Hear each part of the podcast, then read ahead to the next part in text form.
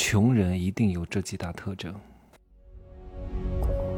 没有事实，没有真相，只有认知，而认知才是无限接近真相背后的真相的唯一路径。哈喽，大家好，我是真气学长哈。今天刚从曼谷回到成都，在曼谷三十天确实有点累，需要好好的休整一下啊，在家里好好的补一补。我都没去景点，都已经累得不行了啊！在成都呢，待个十几天、二十天，出席一些活动，接受一些采访，然后把一些新的合伙人呢带上轨道。因为有一些新的合作伙伴出现了，我把他们交给团队长去带啊，适当的激励一下，再出席一些我投资的一些品牌的他们的面向。投资人的一些新年规划的报告会，听听他们新年的发展啊。就是我不会亲自再去做什么，因为我现在的精力真的不是很多，而且不比气盛比命长，我不可能再去搞一个什么品牌，自己吭哧吭哧在那做，从零到一，什么流量产品成交率自己弄太累了，我只能做个顾问啊，轻轻松松的，逍遥散仙，全球各地到处玩，千万不要影响我去体验这个世界，因为。我也不清楚我什么时候死。然后晚上在做足疗的时候呢，接了一个老朋友的电话，他两天前就跟我预约了。他说：“我知道你特别忙啊，两天前给你预约一个时间啊。”嗯，帮他呢，真的是因为我们都是青梅竹马，大学就认识了。嗯，很漂亮，一个大美女，也是搞音乐的。然后呢，她现在的老公。也是搞音乐的啊，歌手之前还红过啊，挺红的。以前哈，在某一个领域挺红的。然后她想帮助她老公重振旗鼓，想看看在这个移动互联网的时代当中，如何再次翻红啊，如何挣到更多的钱啊。具体是谁我就不说了哈。哎呀，我发现搞艺术的人啊，特别是之前成功过的人，他很难再一次重新开始。啊，我问他，你要弄清楚啊，你之前也不是什么明星，只是在某一个圈子内可能算是有一点名气吧，或者活动比较多，对吧？参与过一些什么演唱会，担任过一些什么主唱嘉宾，但是你不可能成为明星的，这一点你一定要弄明白啊！你不可能成为林俊杰，不可能成为胡彦斌，不可能成为什么周深这样的，很难。你的上限就是一个粉丝比较多的网络歌手。你要认清啊！既然你来问我，我就不想跟你讲一些恭维话。这就是你的上限，你的上限认知清自己之后呢，你再去做事情，你就容易脚踏实地，你就知道你应该做什么，你不会有太大的这种失落感。你不可能通过什么短视频拍一拍变成明星的，几乎是不可能。而且你要知道，你现在的段位、实力和年龄都摆在这里啊。认清之后。我们再去做一些商业化的布局，会更加的落地一点。不管你做任何事情，你要记住，你不是一个艺术家，你是一个商品。一个艺术家，什么叫艺术家？你只有把自己更好的卖出去，你才有可能成为一个艺术家。没几个人知道你叫什么艺术家，对不对？然后我觉得，反正搞艺术的吧，多多少少都是有一些清高的劲儿啊。总是想唱自己想唱的，想演自己想演的，想画自己想画的。可是，如果你真的想要赚钱，你要考虑市场啊。就是我问他，你有什么特色？你跟别的歌手有什么不一样吗？因为我看过他唱歌，唱的确实很不错。他说我唱的好，长得也不错。我说唱的好，唱的好是必须的，你是歌手，懂吗？唱的好，对吧？能作为一个资本吗？唱好，唱的好的人多嘞。青歌赛的都能成名吗？青歌赛的都能成网络红人吗？对不对？这不是你的核心竞争力。就像我之前说过，搞餐饮店，味道好，味道好是必须的，你不能难吃，懂吗？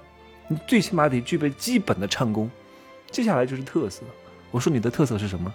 怎么形容你？对吧？他要看我的视频，很好形容我，戴这个面膜，哼哼哈哈，阴阳人，公公，蠢货，还有这个笑声。这都是你的标签，你没有标签，谁认识你啊？对不对？你还指望变现？当歌手能变什么现？我说我我就问他，你当歌手怎么变现？你无非就是接广告，可是歌手很难接广告的，你还想接演出啊？天哪！你作为一个网络歌手，哪有这么多演出？嗯，人家明星降维打击，因为现在很多二三流的明星歌手都没有什么活动了，对吧？降维攻击，跟你抢活，你争得过他们吗？争不过。所以你要知道你的变现路径在哪里。我刚才分析了一下，我说你就走这条路啊。当然，当然这个我不能在节目当中讲哈。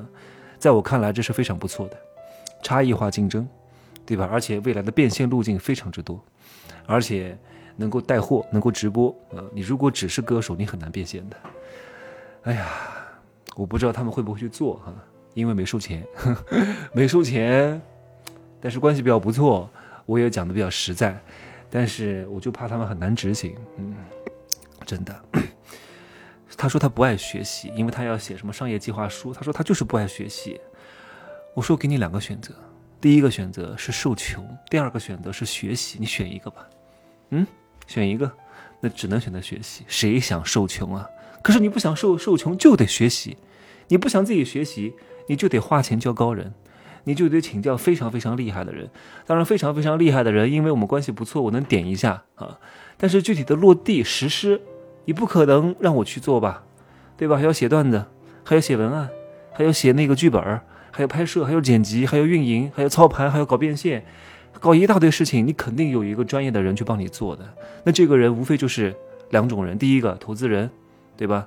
带着他的这个资源、精力进来，来帮助你，未来你挣钱了能跟他分红；第二个，你要花很大的价钱去请一个这样的能人，对吧？这样的能人非常稀缺的，哇，有这样能力的人不多的，对吧？只有这两条路。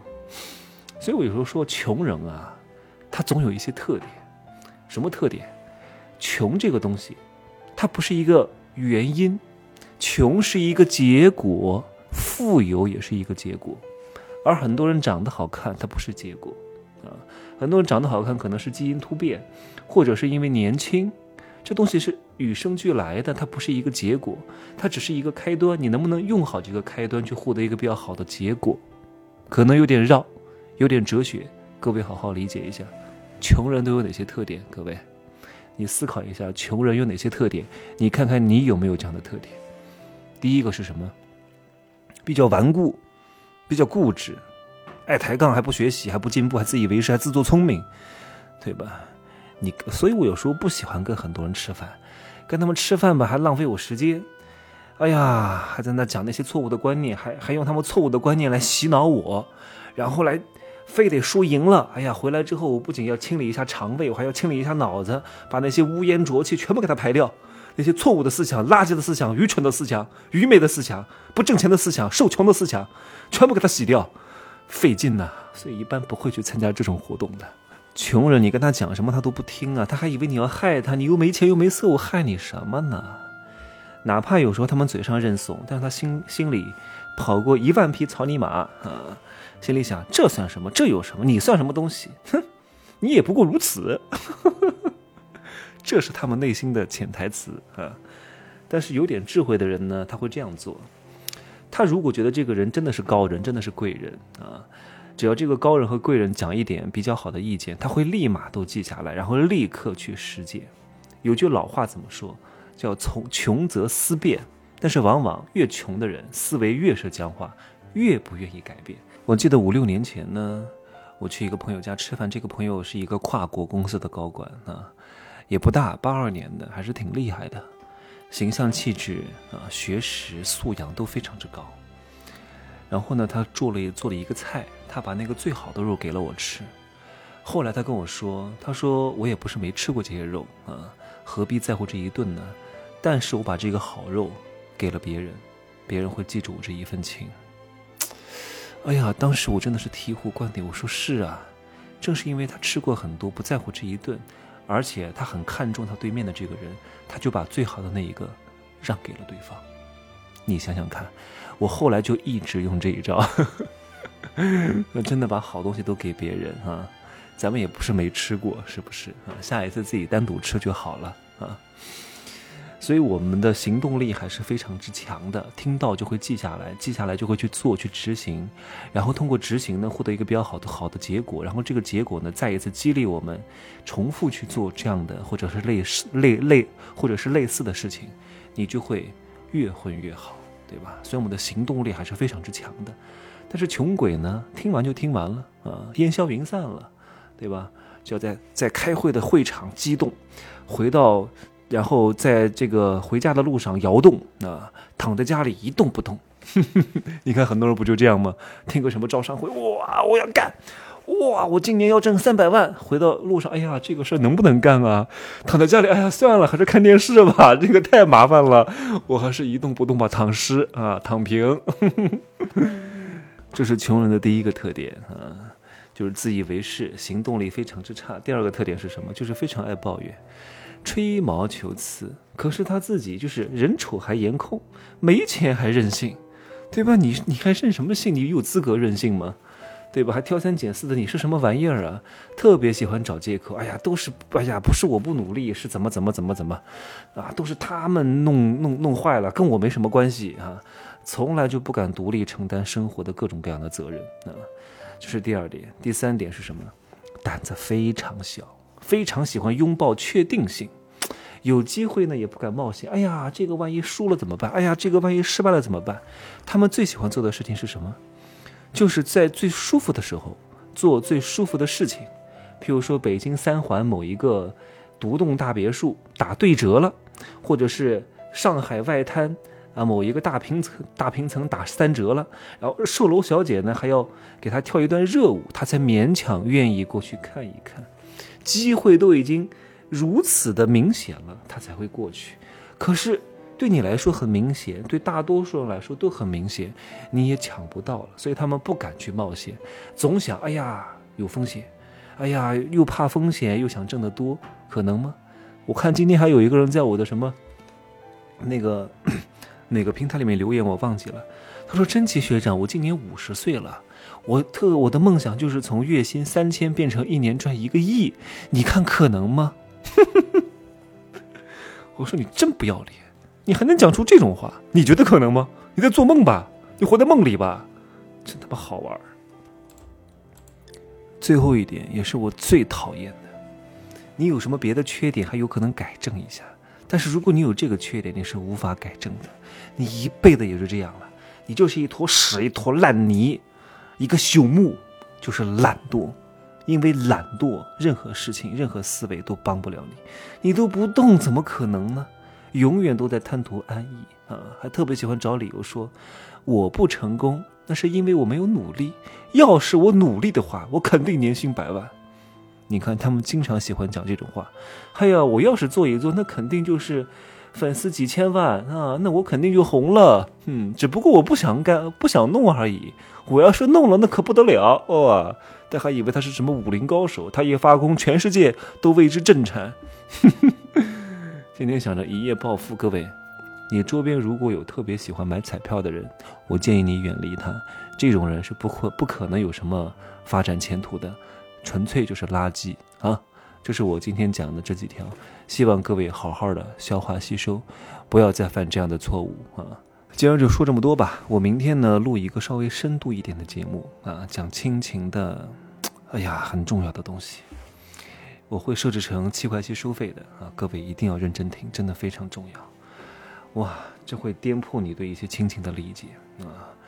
我虽然之前教过大家说要远离垃圾父母啊，跟那些亲戚不要往来，但是你真的还不能太看不起亲戚啊，特别是你比较弱小的时候。你不能够学的像我一样，谁都不理，你还没有这个实力，没有这个资本。就是你可以像我这样做，但是你不能在你特别弱小的时候像我这样做，因为你不配。等你像我做到这个段位的时候，你可以像我这样做，因为这个时候你做了，你的能量场是不一样的。